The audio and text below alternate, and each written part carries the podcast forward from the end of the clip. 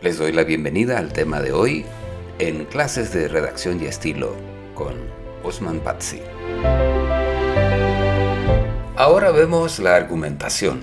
Cuando se quiere persuadir, cuando se quiere convencer, se utiliza la argumentación. Es un razonamiento que persigue la aceptación o el rechazo de una tesis propuesta. La argumentación se compone de dos partes.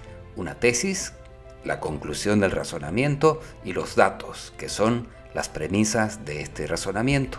Por ejemplo, impedido por grupos de estudiantes y trabajadores que cerraron el paso al auditorio de la Facultad de Medicina, el rector Guillermo Soberón tuvo que tomar posesión de su cargo en uno de los estacionamientos de la Universidad Nacional. Esas son las premisas. ¿Cuál es la tesis? El trato de que fue objeto el nuevo rector universitario es reprobable por inadecuado e injusto y deteriora más la imagen pública de quienes insisten en cerrar el paso al entendimiento.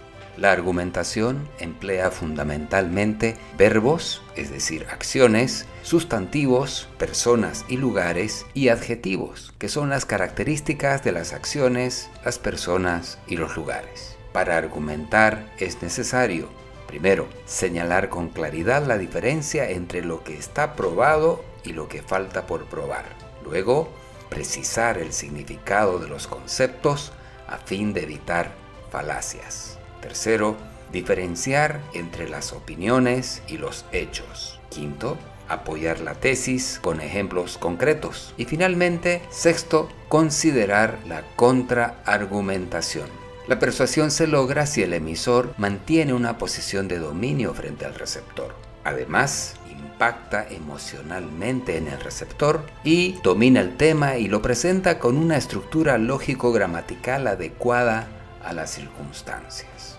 ¿Qué es eso de contraargumentación? La contraargumentación es anticiparse a las ideas adversas para que quien lea su argumento quede desarmado o desarmada. Es decir, si usted logra anticipar cuáles son las objeciones, los peros que podrían ponerle a su argumentación y usted las introduce y las señala y las menciona, tiene muchas más posibilidades de convencer.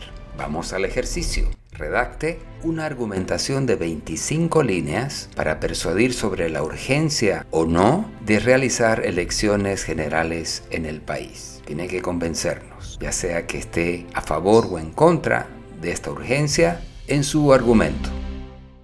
Soy Osman Pazzi en clases de redacción y estilo.